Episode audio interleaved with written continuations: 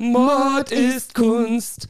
Mord ist Kunst. Ein sehr guter Podcast zum Thema Mord Und und, Kunst.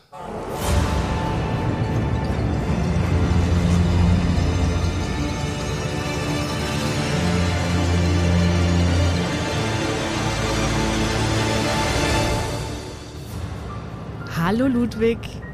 Einen wunderschönen guten Tag, liebe Nina. Wie geht's dir? Mir geht's mega gut, weil ich bin immer noch mega aufgeregt von dem, was unserem Podcast im Februar widerfahren ist. Boah, ja, richtig krass, oder? Ja, das hätte ich mega. niemals für möglich gehalten, dass sowas passiert. Ich auch nicht. Und um euch alle mit ins Boot zu holen und einzuweihen, also uns ist was richtig Tolles passiert. Und zwar hat uns ein Hörer darauf aufmerksam gemacht, dass er unseren Podcast auf Empfehlung von Sarah Kuttner gehört hat. Und zwar hat sie uns in einer Folge von Bauerfeind und Kuttner erwähnt. Und wir sind jetzt stolz wie Bolle, ohne Schmarrn, weil das ist so mega. Wir Jetzt- wissen gar nicht, wie wir zu der Ehre kommen, dass uns äh, jemand wie Sarah Kuttner hört. Das habe ich mich auch gefragt. Wie kommt denn so jemand auf unseren kleinen Gaudi-Podcast? Die Folge hast du ja bei Instagram verlinkt und dann hat die uns sogar noch geschrieben.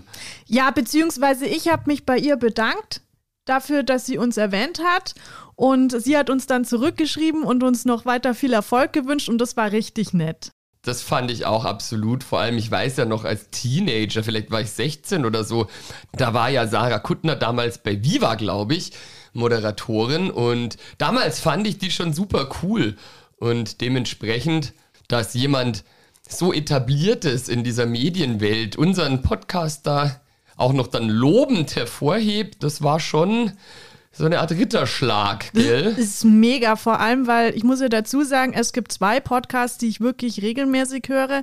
Der eine ist Erdbeerkäse und der andere war immer das kleine Fernsehballett von Sarah Kuttner und Stefan Niggemeier. Und die haben ja dann eine Pause gemacht und sind ja jetzt Gott sei Dank wieder da. Also höre ich den auch wieder. Und ich denke, Sarah Kuttner weiß gar nicht, wie mega das für uns eigentlich ist. Aber wir freuen uns und wir bedanken uns nochmal ganz herzlich bei ihr. Genau, vielleicht hört sie das ja jetzt und ja, wir freuen uns unfassbar. Das ist ja ungefähr so, als wenn jetzt zu mir LeBron James sagen würde, oh, du kannst aber gut Basketball spielen. Ja, oder Arnold Schwarzenegger zu dir sagt, hey, deine Muskeln sind Strammer echt Bizeps, mega. Ludwig. Habe ich mir auch gedacht, genau so ist es für uns. Also echt, das war eine mega Sache und wir freuen uns wie Bolle. Noch dazu ist jetzt der Frühling wieder da, Ludwig, ne? Ja, der ist offensichtlich da, seit heute. Gestern hat es ja noch geschneit. Und als ich heute mich zu dir begeben habe, da war das ein richtig schöner kleiner Spaziergang. Genau, die Wärme kommt zurück und wir sind In auch unsere wieder Herzen auch. ja, etwas fideler und besser aufgelegt, stimmt's? ich singe ja jetzt auch in der Kita mit den Kindern, immer wieder kommt ein neuer Frühling.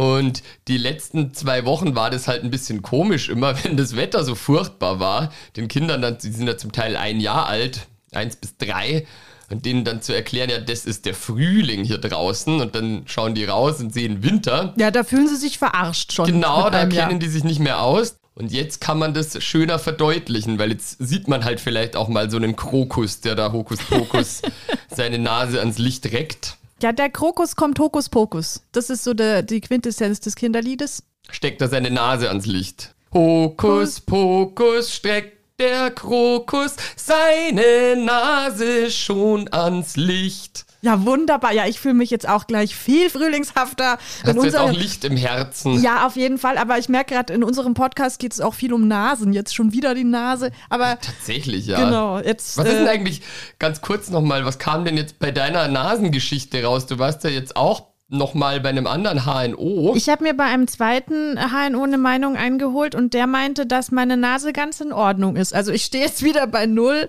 in dem Wissen, was es mit meiner Nase auf sich hat. Ich werde jetzt noch einen dritten konsultieren. ja, und so ich. eine Nasendusche hast du dir zugelegt. Genau, eine Hab ich Nasendusche habe ich schon jetzt bekommen. sehen. Genau, das ist weil lustig, gell? Ist mega lustig und ich habe erfahren, dass wir gerade hier in Bayern so eine schlechte Luft für Nasenschleim heute haben und deswegen ist offenbar ein Großteil der Bevölkerung auf diese Nasendusche angewiesen, weil die Schleimhäute immer zu trocken sind in den Nasen. Ja, ich habe ja auch so eine, aber bei mir reicht das nicht. Ich schnarche ja nach wie vor, wie mir meine liebe Freundin regelmäßig zu verstehen gibt und merk's auch selber, wenn ich mich anstrenge, keine Luft kriege. Also bei mir ist es mit der Nasendusche und dem Cortisonspray leider nicht getan. Ich muss operiert werden im Juli. Ja. Ah, Da werde ich dir dann einen Krokus vorbeibringen. Zur ich glaube, der Aufmunterung. steckt da seine Nase schon gar nicht mehr ins Licht, oder? Es wird eine andere Blume geben, die dich dann erfreut. Aber was wir jetzt gleich tun können, ist dein Wissen in der bildenden Kunst etwas zu vertiefen. Und zwar habe ich dir jetzt heute etwas weniger Schmuckes mitgebracht. Also es ist ein weniger erfreuliches Bild als das, das der Krokus abgibt. Aber wir sind ja hier, um Kunstwerke Genau. zu deuten. Und Raus deswegen aus dem Licht hinein in die, in die Dunkelheit. Dunkelheit. Genau, jetzt wird Zeig das mal wieder her. gruselig. Ich gebe es dir jetzt weiter. Ich Hier bin ja immer sehr aufgeschlossen, was hier kunsthistorisches Wissen anbelangt, das du mir vermittelst. gehen wir zu unserem heutigen Werk. Das könnt ihr wie immer bei Instagram auf mord-ist-kunst Oder auf unserer Website mordistkunst.de. anschauen. Genau, da findet ihr es. So, und ich finde jetzt dieses Bild erstmal irgendwie. Ja, Ludwig, also schau doch mal, was erkennst du denn jetzt auf den ersten Blick? Ja, also kurz gesagt, eine tumultartige Szene. Wir haben hier im Zentrum des Geschehens vier Figuren. Zwei davon sind Männer, die haben rote Umhänge an. Der eine hat auch so einen Lorbeerkranz auf dem Kopf, das müssen Römer sein. Ah, sehr pfiffig. So viel kann ich mir schon erschließen. Ja, super, Ludwig, das hast du schon mal gut erkannt. Also in der römischen Antike bist du recht firm.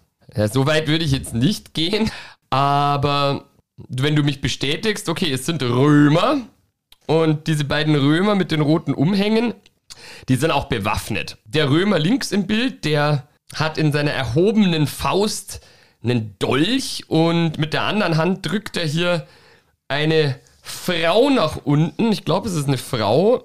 Könnte aber auch ein Mann sein, die hatten ja auch so Gewänder an damals, da will ich mich jetzt nicht festlegen drückt diese Person nach unten und sieht aus, als sei er im Begriff, auf diese einzustechen. Und an diesem Akt der Gewalt versucht ihn eine dritte Person, die relativ deutlich aussieht wie eine Frau, die hat auch so Brüste. ähm, sieht man halt, ja. Versucht ihn davon abzuhalten. Die hält ihre Hand schützend zwischen den angreifenden Dolchstoßrömer und diese Person, die da attackiert wird, die so im Umfallen begriffen ist. Also die ist so halb in der Luft, halb auf dem Knie von dem Römer. Also der geht hier unwirsch zur Sache. Da ist noch ein Detail, was zu sehen ist, was dir ein bisschen Aufschluss auf diesen Römer, der da runtergedrückt wird. Ah, da liegt auch ein Lorbeerkranz am Boden. Der Lorbeerkranz, was bedeutet der denn in der Regel? Moment einmal, aber den Cäsar, den hatten wir ja schon mal in einem anderen Bild und da Richtig? Also der ist schon mal nicht, weil den haben wir ja das schon wäre von dir nicht abgefrühstückt. sehr kreativ. Ähm, Also ein anderer Römer, aber auch ein, ein Römer von Rang und Namen. Mhm. Gekennzeichnet durch diesen Lorbeerkranz, der ihm aber schon vom Haupt gefallen ist. Bisschen weiter rechts ist noch eben so ein weiterer Römer, der greift auch gerade an. Der zieht gerade mit der rechten Hand sein Schwert hervor unter seinem Umhang. Und wirkt so, als würde er in das Geschehen eingreifen wollen. Vermutlich zu Lasten der Person, die eh schon angegriffen wird gerade. Was man auch noch sieht, ist im Hintergrund, hinten links, sind noch zwei so Legionäre könnten das sein, aber die sind eher so im Schatten verborgen, die machen jetzt nicht wirklich viel gerade hier in dieser Szene. Und, ah ja, genau, der Vollständigkeit halber, das Ganze spielt sich in einem Saal ab. Man hat hier so einen Marmorboden und im Hintergrund sieht man so eine große Vase auf einer Säule und ein Relief an der Wand und hier so einen Torbogen rechts, also eine Tür. Und es sieht recht herrschaftlich aus. Das könnte ein Verwaltungsgebäude sein im antiken Rom, in dem sich hier gerade ein Konflikt einem gewalttätigen Ende entgegenneigt.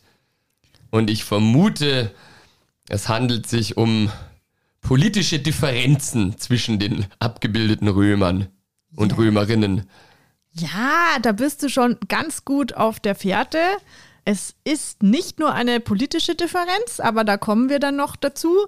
Was ich sehr bemerkenswert finde, ist, dass du das gleich gesehen hast, dass dieser männliche Protagonist, der das Schwert zieht, der mit dem Lorbeerkranz auf dem Kopf, dass der höchstwahrscheinlich dem am Boden liegenden auch ein Leid zufügen möchte. Weil ich habe da nämlich am Anfang gedacht, so, ja, das schaut ja so aus, als würde der den verteidigen wollen. Ach, du meinst, dass der zur Hilfe geeilt kommt? Ja, das habe ich einfach deswegen gemutmaßt, weil er halt denselben Umhang anhat wie der andere Angreifer. Ja, es ist auch richtig. Oh, und was ich jetzt auch noch sehe, ich weiß nicht, warum mir das nicht sofort aufgefallen ist. Hier in der Mitte von dem Bild ist auch noch was aussieht wie ein Thron. Das ist nicht ganz äh, unwesentlich, dieses ja, Detail. Das scheint wesentlich zu sein. Auch hinsichtlich meiner Behauptung vorhin, dass es hier ein wichtiges Regierungs- oder Verwaltungsgebäude sein könnte. Vielleicht ist es sogar ein Herrscher einer der Beteiligten hier. Es ist tatsächlich ein Palast, in dem sich die Szene abspielt. Die zwei Protagonisten mit den Lorbeerkränzen, die geben uns auch schon mal einen Aufschluss darauf, was ihre Stellung ist. Und zwar sind es Regenten. Alle beide. Alle beide. Und das ist nämlich das, woraus unter anderem der Konflikt entsteht, den wir hier sehen. Es handelt sich hierbei um Geta, den römischen Kaiser. Das ist der Herr, der zu Boden gedrückt wird. Und Caracalla, ebenfalls Kaiser. Und diese Szene, die spielt sich ab im Jahr 211. Und zwar mutmaßt man so um den 26. Dezember. Ah, der eine mit dem roten Umhang und dem Lorbeerkranz auf ist der Caracalla. Ja. Und der andere mit dem roten Umhang, aber ohne Lorbeerkranz, das ist ein, ein Vasall von Caracalla dann vermutlich. Richtig. Der, der die Dirty Work macht und ja auf den Kontrahenten einsticht, während der Caracalla halt nur so tut, als würde er auch hier, der hat die Hand so am Schwert, aber macht der letztlich nichts. Richtig. Will sich die Finger nämlich nicht schmutzig machen. Das, was halt das Besondere an den beiden ist, dass Geta und Caracalla zusätzlich Brüder sind. Wir haben es hier mit einem Bruderzwist zu tun. Ja, Brustmahlzeit. Ja, das ist sogar für römische Verhältnisse etwas ungewöhnlich, denn politische Morde waren an der Tagesordnung, aber so ein tödlicher Konflikt zwischen Brüdern war da auch etwas Außergewöhnliches. Zumal die ja wirken, als wären sie schon erwachsen. Richtig. Da kann ich ja aus meiner beruflichen Tätigkeit auch ein Liedchen davon singen, dass oftmals Geschwisterkinder, wenn die ungefähr im selben Alter sind und Kinder sich durchaus mal streiten und fetzen, aber wenn Leute jetzt, sage ich mal, die Pubertät überwunden haben, dann verstehen sich in aller Regel Geschwister schon immer ganz gut und mögen sich auch. Bei den beiden ist es tatsächlich so, wie du gerade beschrieben hast, die sind nur elf Monate auseinander Caracalla ist 188 geboren, Geta 189, also die sind fast im gleichen Alter, kann man sagen. Also fast ein Jahr trennt sie, aber das ist ja nicht viel. Und da ist es ja oft so, dass gerade bei Brüderpaaren so in der Jugend ein bisschen Rivalkämpfe stattfinden, die sich dann aber widerlegen. Wie war das denn bei dir und deiner Schwester? Wir sind sehr weit auseinander. Wir sind ja fünfeinhalb Jahre auseinander. Also da hat sich deine Schwester dann eher um dich gekümmert. Genau, die war immer sehr liebevoll zu mir und da war keine Rivalität. Und erstochen hat sie dich offensichtlich auch offensichtlich nicht. nicht. Denn du sitzt hier mir gegenüber. Ja, meine Schwester ist ja 20 Jahre jünger als ich und auch die hat noch nie versucht, mich zu erdolchen. Genau, also da gibt es auch keine Differenzen. Das können wir für unsere Familie schon mal ausschließen. Da können wir uns glücklicher schätzen als diese Römer, die hier abgebildet sind. Ja, allerdings, also ich meine, in einem Kaiserhaus aufzuwachsen war ja damals auch wirklich nicht einfach und ist nicht selten tödlich geendet. Obwohl Prinz William und Prinz Harry sich in so einer Situation wiederfinden ja, die können. Die jetzt, mögen sich, gell? Das, die sind gerade. Die sind ein Beispiel, da, genau. das entkräftet, was ich vorher gesagt habe das ist das Negativbeispiel. Gott sei Dank sind sie beide vernünftig genug, dass sie äh, ihre Kämpfe verbal austragen, wenigstens Und über immerhin. Netflix. Und über Netflix. Also Sorgen müssen wir uns wahrscheinlich um die Leben der beiden erstmal nicht machen. Aber ja, Rivalität ist da genauso vorhanden.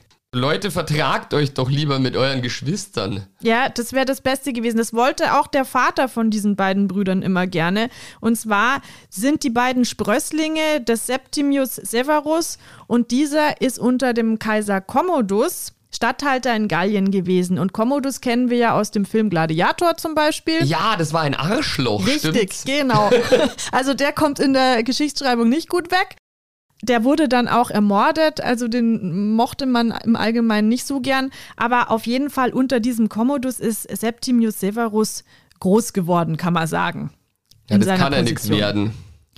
Septimius Severus hat eine Frau aus Syrien geheiratet, Julia Domna, und mit ihr hat er eben diese beiden Kinder bekommen, Geta und den Caracalla, was aber ein Spitzname ist. Das ist die Bezeichnung für ein keltisches Mäntelchen. Den hat er bekommen, weil er diesen Mantel wohl gut fand und weil er den auch seinen Soldaten angedeihen ließ. Also der hat sie wohl verschenkt und deswegen heißt dieser Ah. Kaiser Caracalla. Aber und deswegen hat er so einen roten Mantel an und sein Soldat hier auch. Ja, wobei Purpur ist schon auch Kaiserwürde. Also das ist schon auch eine Farbe der Herrscher. Deswegen, das hat jetzt nichts unbedingt mit dem Caracalla zu tun. Aber eigentlich heißt eben der junge Lucius Septimius Basanius und nicht Caracalla. Und er wurde 188 in Lugdunum, äh, dem heutigen Lyon, geboren. Moment mal, also Caracalla ist der Spitzname quasi, der beruht auf der Vorliebe für diesen Mantel. Genau.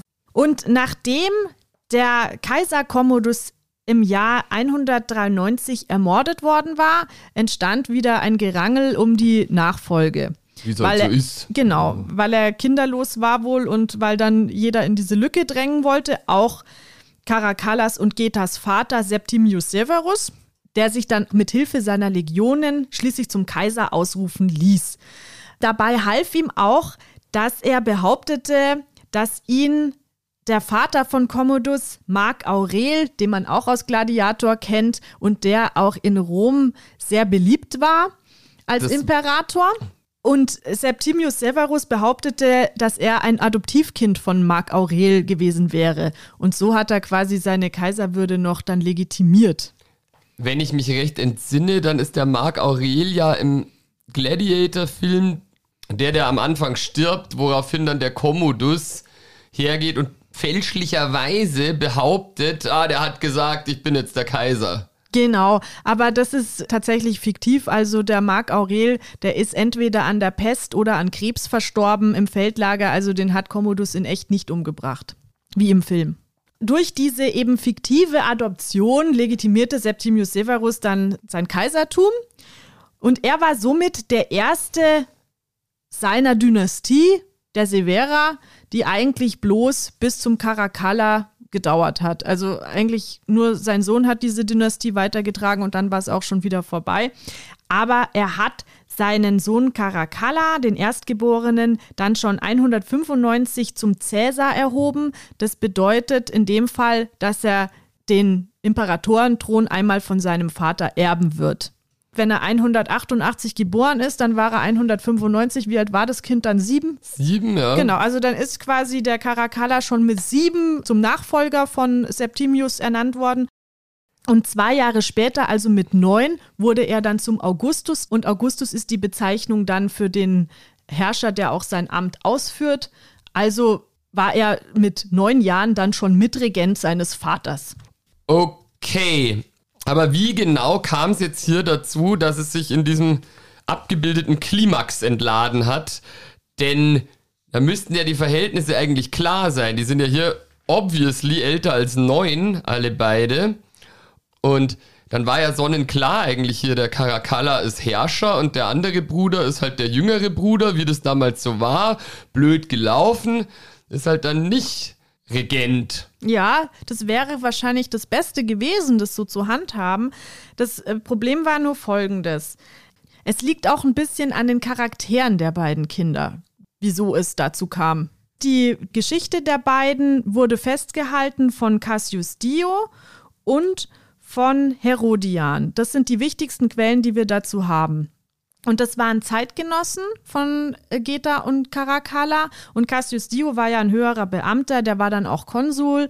Und der wird von Historikern als relativ glaubwürdige Quelle gehandelt. Obwohl diese Geschichtsschreiber ja letztlich, um nicht enthauptet zu werden, tendenziell ja immer in favor der Herrscher geschrieben haben, wenn es Zeitgenossen waren, weil sonst hätten ja die Herrscher gesagt, hier, was schreibst denn du da? Ja, wobei beim Senat Moment. ist es schon tatsächlich ein bisschen anders. Also so, die waren schon durchaus auch kritisch den Imperatoren gegenüber. Ging das? Das ging natürlich, wenn dann der jeweilige Herrscher gestorben ist, umso besser. Es ist so, dass zum Beispiel Herodian, den kann man eindeutig als Geta-Befürworter identifizieren, so wie, wie er sich dann über ihn äußert. Und Cassius Dio ist halt ein bisschen neutraler. Beide bauen natürlich dramatische Stellen aus, damit es ein bisschen Farbe bekommt, die ganze Geschichte. Aber das sachlichere Werk ist wohl das von Cassius Dio. Na gut, wenn die Historiker und Historikerinnen das sagen, dann wird es wohl so sein. Ja, ich habe zu diesem Fall zwei Uni-Arbeiten als Sekundärquelle herangezogen. Einmal von Thomas Weißer und Andrea Riva.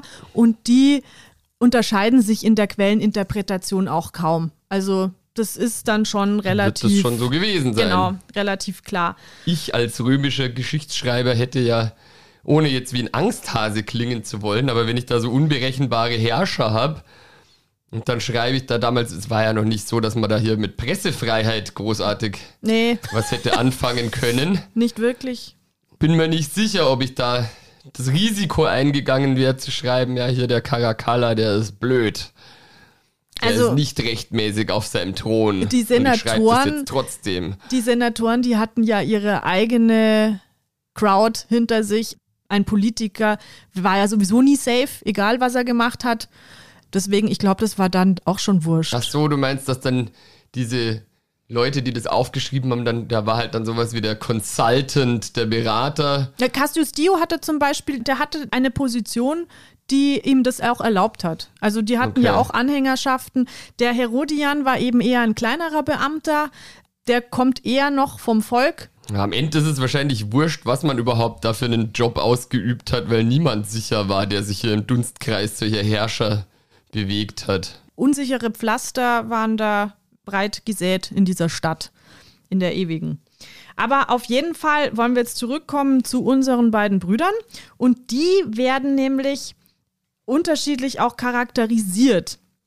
Und zwar wird Caracalla als Kind und in seiner Jugend noch als sehr höflich und auch als sehr smart beschrieben. Also der muss sehr intelligent gewesen sein.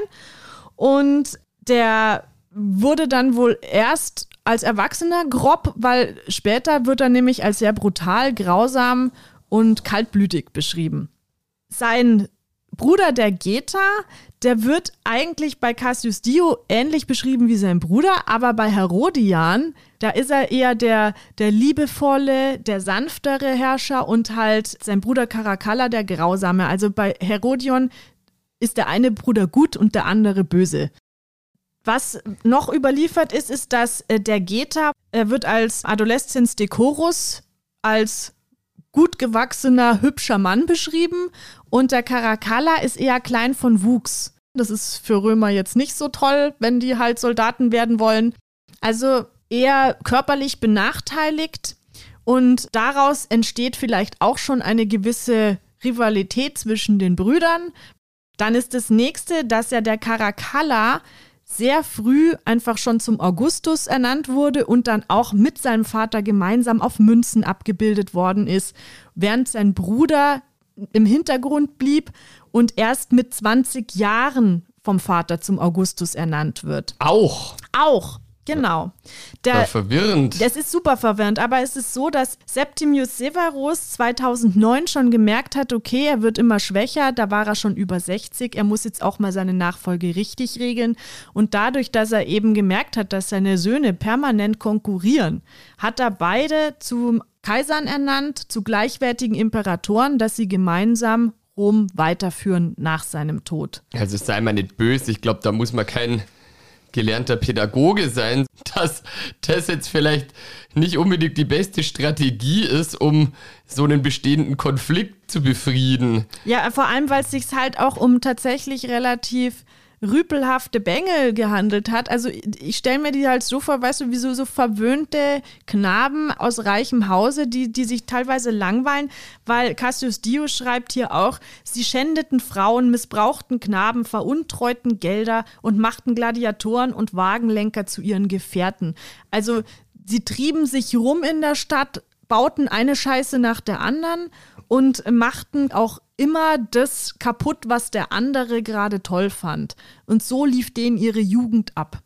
Ganz ähm, angenehme Zeit. Genau, ganz angenehme, also richtige Kackbratzen, wenn man es genau nimmt. Und es war dann wohl auch so, dass der Caracalla mal seinen Vater umbringen wollte, so zwischendurch. Und anstatt das Söhnchen zurechtzuweisen, hat er einfach eine, eine Standpauke bekommen. Und das war's dann. Also der Vater hat in Anführungsstrichen sehr hart durchgegriffen. Nicht. Und es gipfelte ja dann in dem Bild, was wir da sehen. Also, das heißt, die waren sich einfach nie besonders grün und irgendwann einmal. Nee, und so, äh, es war dann auch so, dass die Mutter eher den Geta bevorzugt hat.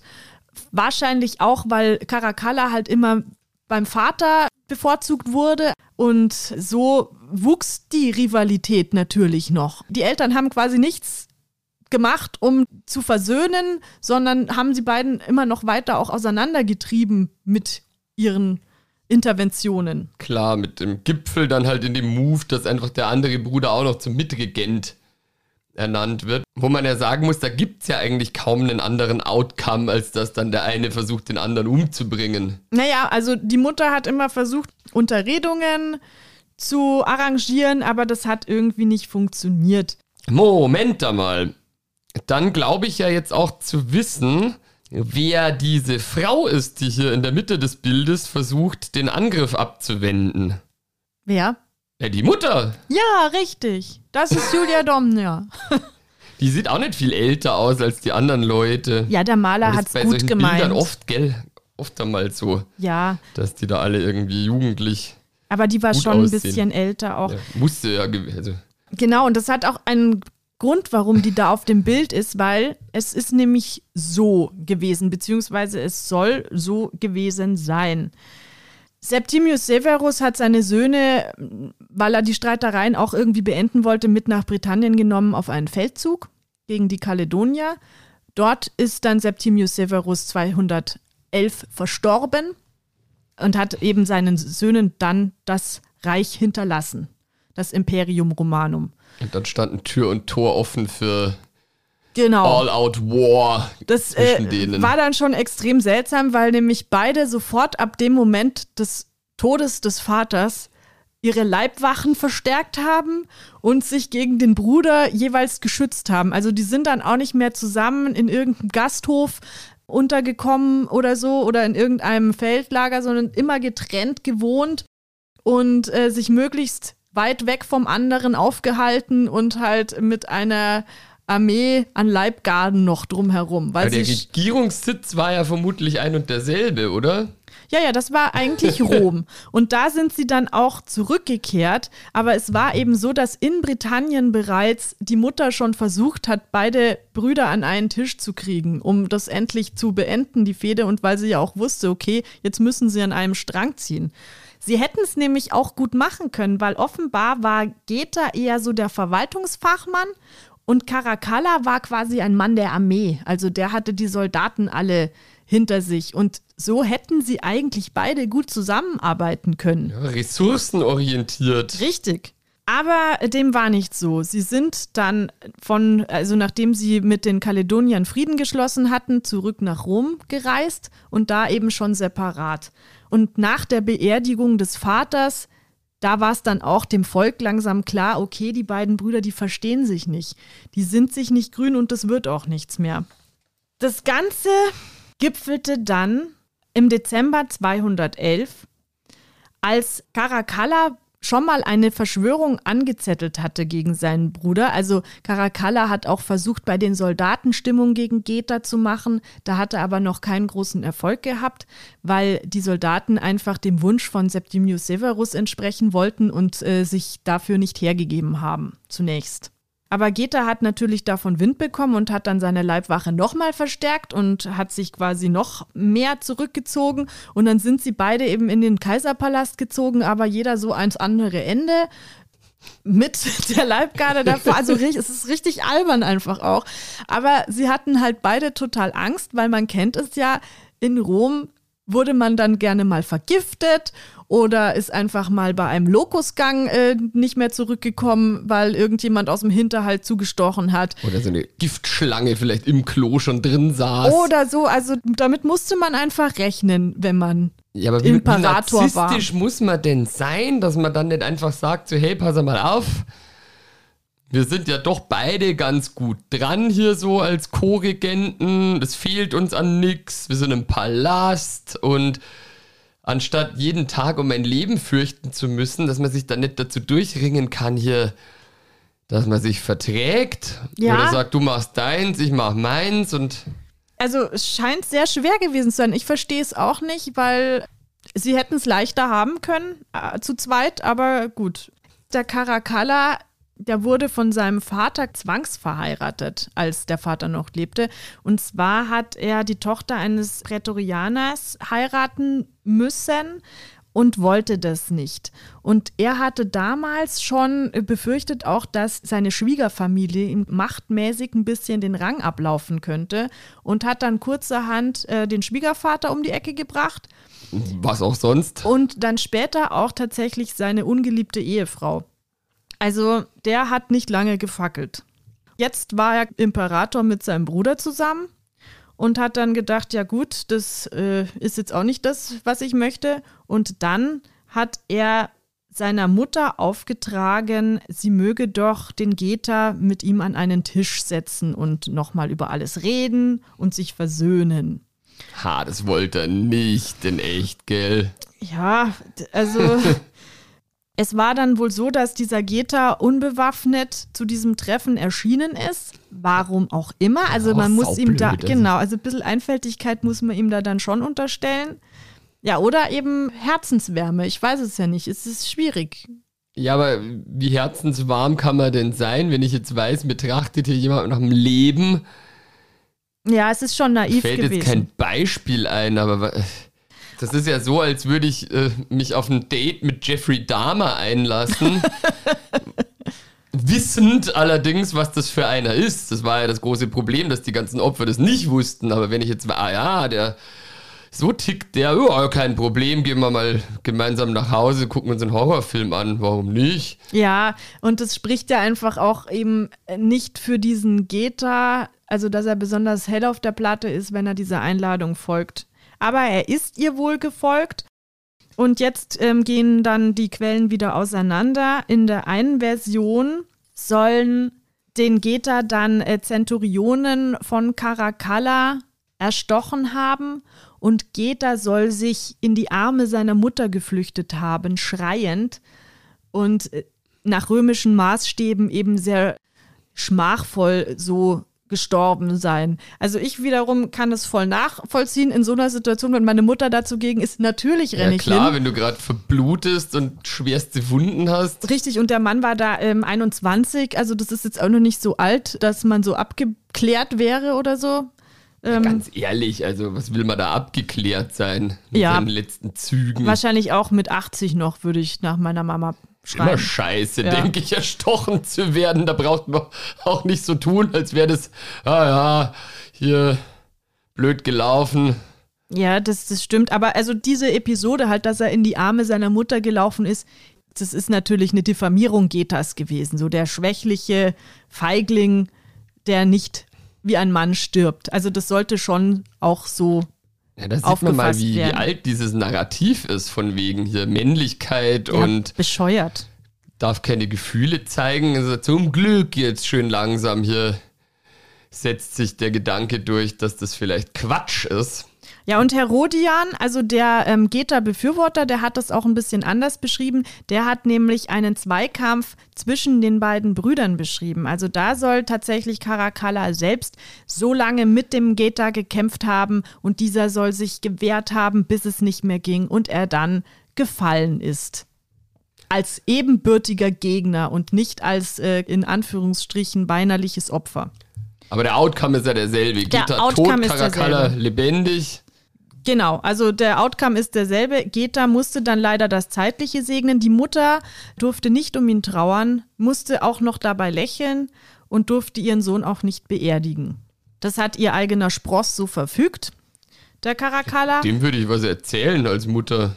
Und der Caracalla ist dann auch nach dem Tod Getas sofort zum Soldatenheer gelaufen und hat dort gesagt, also er musste sich gegen seinen Bruder wehren, ein Anschlag wäre auf ihn verübt worden und er ist aber Gott sei Dank davongekommen. Nochmal. Und äh, daraufhin wurde natürlich Geta zum Staatsfeind Nummer eins erklärt. Posthum. Posthum. Und Caracalla zum Alleinherrscher. Über Geta wurde dann auch die Damnatio Memoriae verhängt.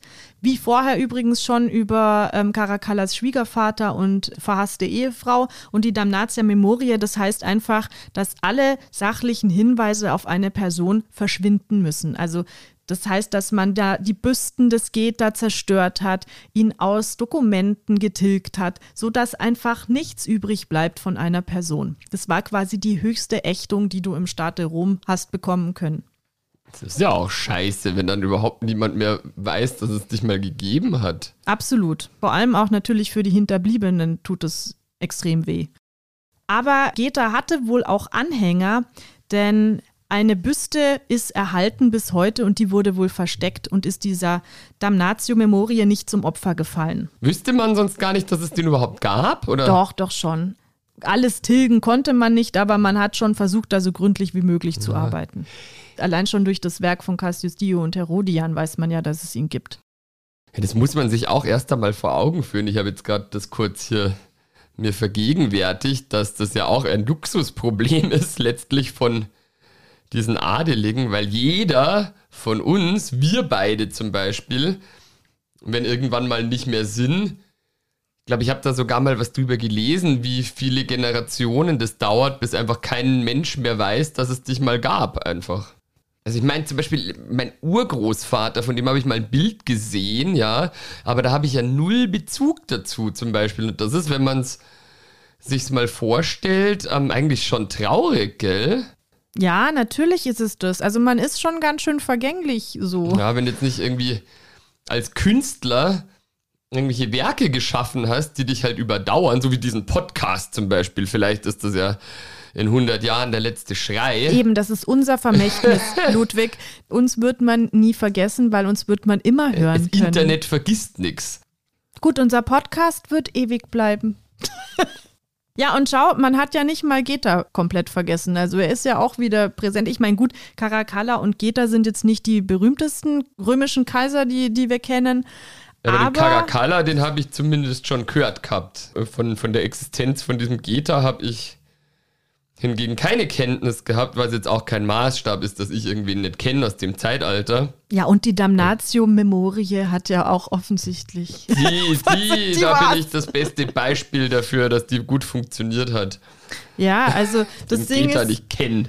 Das Volk war auch einigermaßen gespalten. Die einen waren äh, Geta-Anhänger, die anderen Caracalla-Anhänger, die Soldaten jetzt eher Caracalla-Anhänger, also auch noch lange nach Caracalla war der beim Heer eine Lichtgestalt und er hat dann auch nicht lang gefackelt und auch die Anhänger Getas natürlich töten lassen. Also Cassius Dio nennt eine Zahl von circa 20.000 Opfern. Das erscheint Historikern heute etwas viel, aber er wird da schon gut gewütet haben. Also Caracalla war aber da nicht so der beliebte Imperator. Also es war auch so, dass man ihm durchaus gerade auch nach dem Brudermord, was ihm ja auch nicht jeder abgenommen hat, dass er da so todesmutig einfach dieser Verschwörung entgangen ist, sondern es war dann auch schon einigen klar, wie ja, die Vorgeschichte wird ist. ja auch jetzt nicht ganz im Verborgenen sich abgespielt haben. Richtig, eben. Also davon hatte man ja durchaus auch Kenntnis.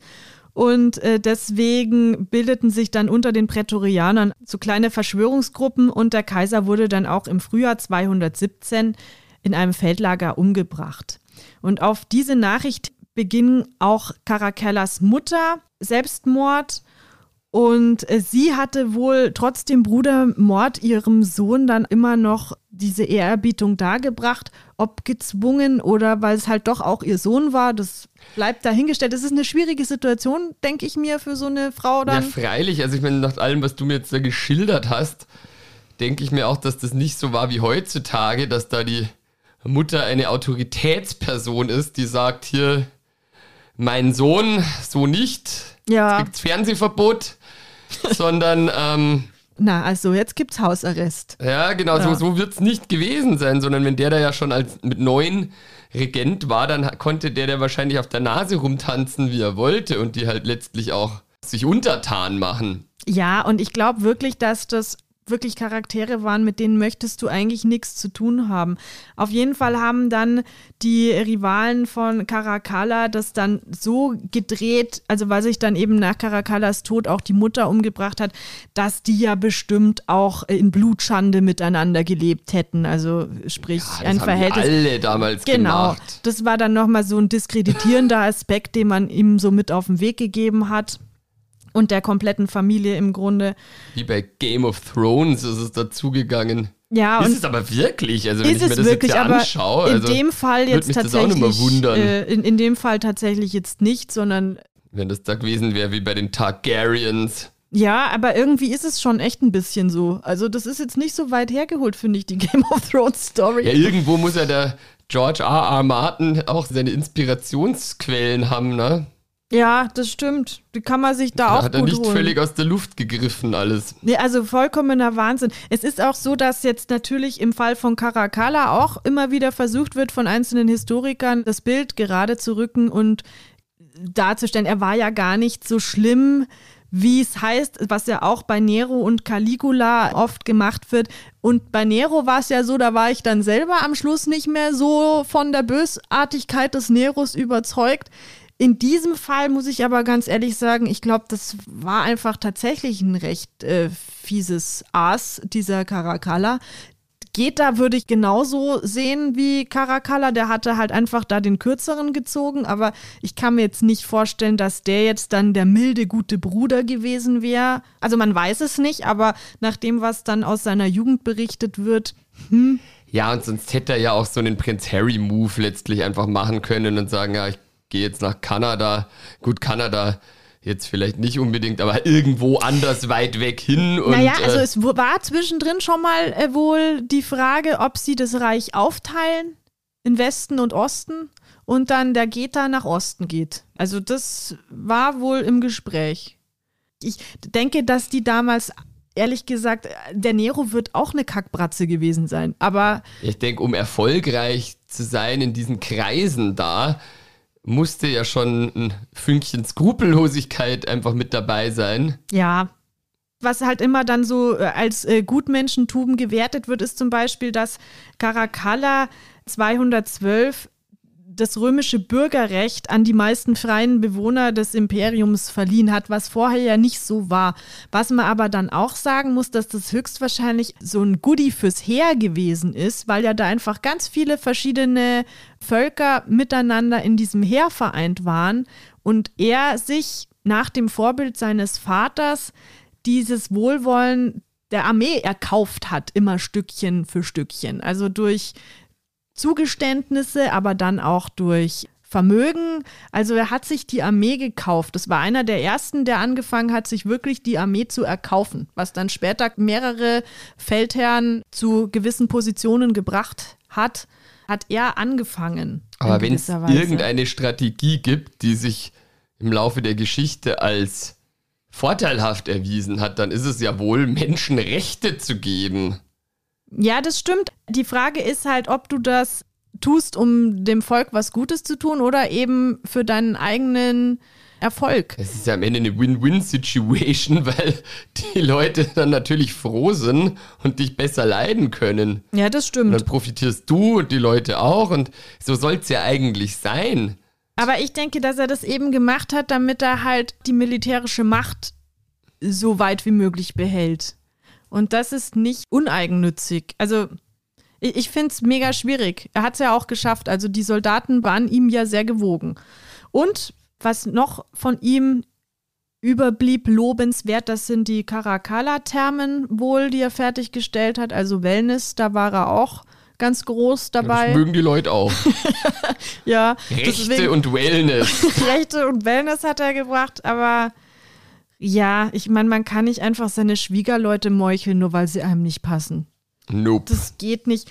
Und der Brudermord ist auch was, was man auch durchaus verurteilen kann. Also ich glaube nicht, dass der so ein edler Charakter war, dass man ihn jetzt da posthum verklären könnte. Der hat schon was auf dem Kerbholz, würde ich mal behaupten. Rechte und Wellness. Rechte und Wellness. Dieses Bild, das haben wir auch noch gar nicht gesagt, das ist von Jacques-Augustin Catherine Pajou, ein französischer Maler und der hat das Bild 1788 in Öl auf Leinwand gemalt. Und es hängt heute in der Staatsgalerie Stuttgart. Also wenn ihr das anschauen wollt, dann fahrt nach Stuttgart. Es ist dem Klassizismus zuzuordnen. Das erkennt man schon daran, dass man im Klassizismus sich wieder auf die Antike besonnen hat und römische oder griechische Episoden sich herausgesucht hat, die man dann in einer bühnenartigen Szenerie angeordnet hat. Und im Gegensatz zum Barock waren auch wieder klarere Linien und klarere Bildeinteilung ein Thema im Klassizismus.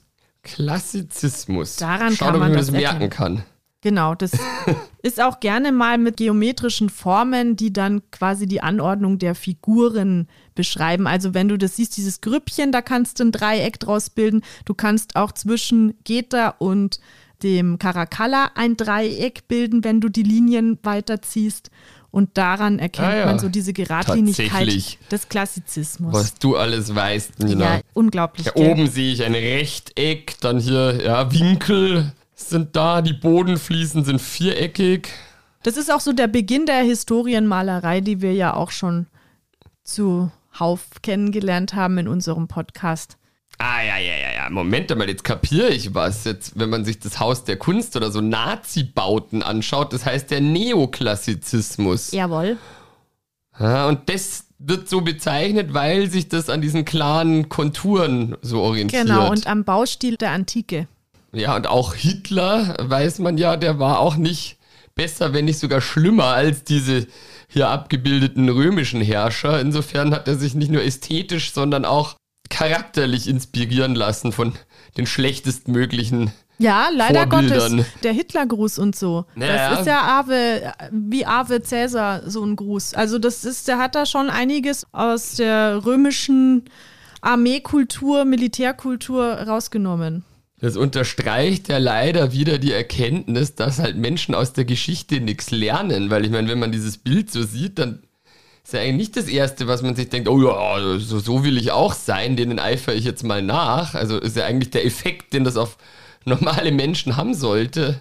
Dennoch kommt es immer wieder dazu, dass irgendwelche Vögel dem nacheifern. Ja, oder letztens erst dieser schreckliche Mord an der kleinen Luise von ihren besten Freundinnen. Das ist ja so was ähnliches. So Leute, die du eigentlich in deinem Umfeld hast, weil Freunde sind ja sowas wie Familie auch im besten Fall.